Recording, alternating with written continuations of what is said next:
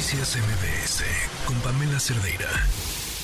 Hablar de justicia en nuestro país, pues puede remitirnos en muchas ocasiones a un mito, ¿no? Y es que sin duda lo que reina en México es la impunidad.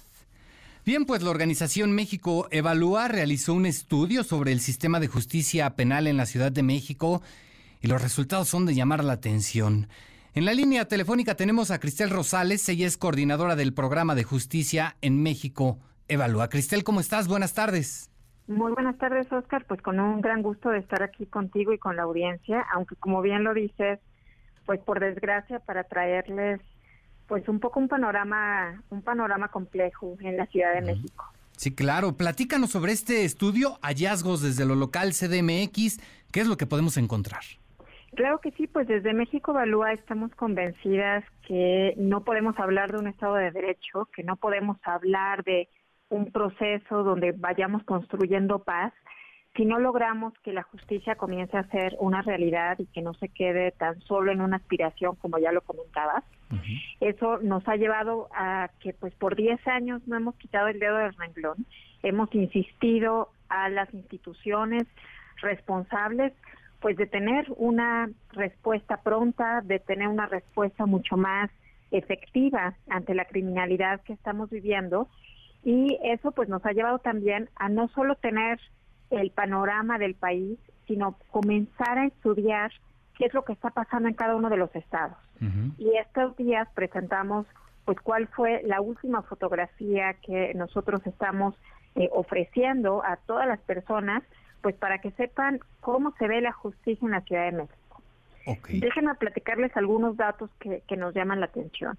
En primer lugar, pues sabemos muy bien que la Ciudad de México es una ciudad pues con una alta densidad de población, ¿no? Es una de las ah, ciudades más grandes de todo el mundo y eso hace pues que haya una gran eh, cantidad de delitos que se que se cometen y que ocurren diariamente.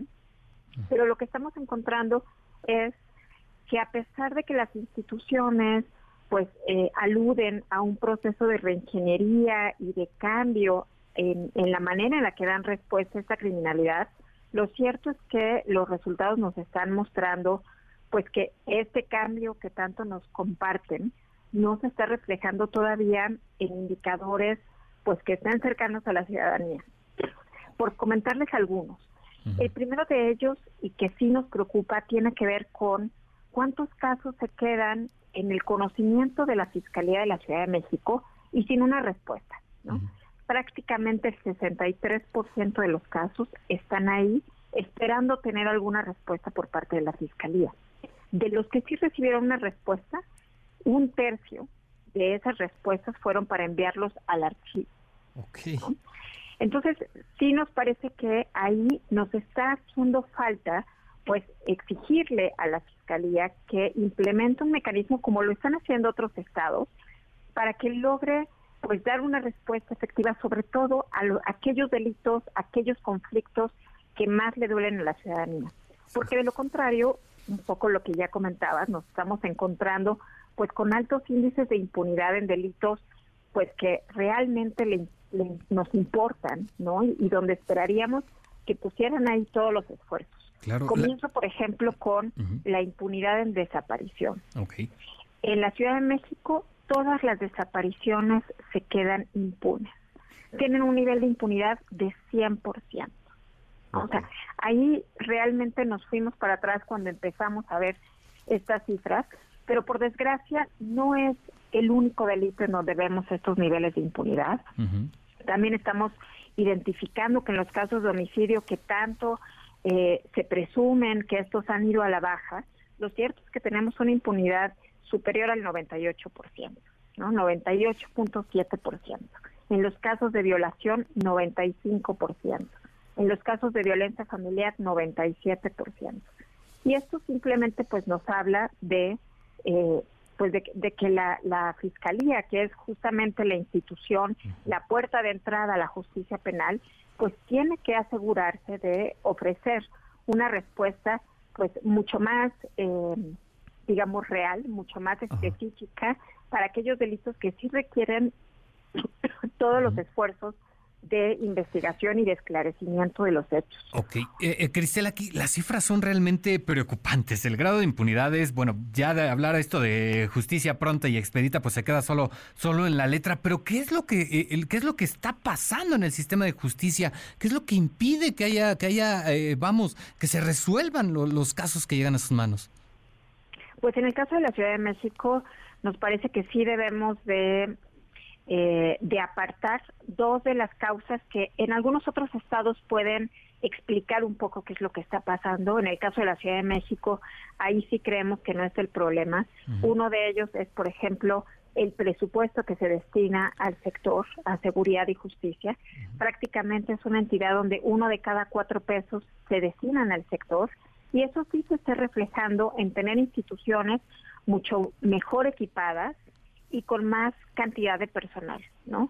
Ahí no está, digamos, el problema, pero en el caso de la Fiscalía, y me, me concentro en la Fiscalía porque es la institución que toma las primeras decisiones de cuáles casos se van a investigar y cuáles otros pueden resolverse, por ejemplo, a través de la reparación del daño, ¿no? En casos de delitos patrimoniales, un robo o algún caso de lesiones, pues en realidad es mucho más expedito y creo que cualquier persona pues esperaría, digamos, tener una respuesta ágil al respecto. Ahí estamos viendo que la justicia alterna, esta que está enfocada en la reparación del daño, es prácticamente inexistente. ¿no? Solo el 0.2% de los casos se resuelven a través de esa vía. Entonces ahí sí creemos que hay una eh, un desaprovechamiento de una herramienta que ya ya se tiene y otro de los elementos es pues justo el, que comentamos que le llamamos una priorización de los casos. Eh, la criminalidad va a existir y simplemente va a tender a incrementarse en muchos contextos. Y lo que tienen que hacer las instituciones es establecer estos criterios de cuál es la respuesta que le van a dar, por ejemplo, a casos de robos o a otros casos que pueden ser menores respecto a casos que realmente pues ponen ahí en juego nuestra vida, nuestra seguridad personal, nuestra integridad. Y en ese sentido, pues, lo que estamos eh, identificando es que la, la Fiscalía no está logrando establecer pues esta diferenciación de los casos. La gran mayoría de los casos que sí logra pues llevar a los tribunales, eh, en el caso de la Ciudad de México, pues se concentran principalmente en delitos menores, delitos de robo, y por ejemplo estamos viendo que el narcomenudeo en la modalidad de posesión eh, simple de drogas para consumo, pues se está realmente saturando a las instituciones, ¿no?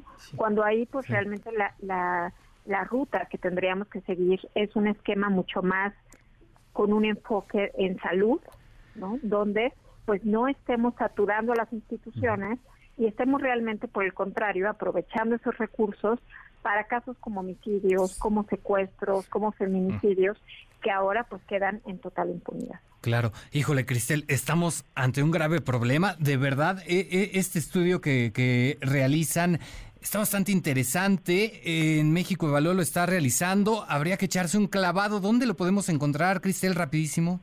Invitamos a todas las personas a que lo consulten. Está en nuestra página de internet www.mexicoevalúa.org y realmente creo que nuestra invitación no es solo a quedarnos con este panorama sombrío, sino tener un diálogo abierto con las, con las instituciones y exigirles rendición de cuentas con estos datos en la mano, ¿no?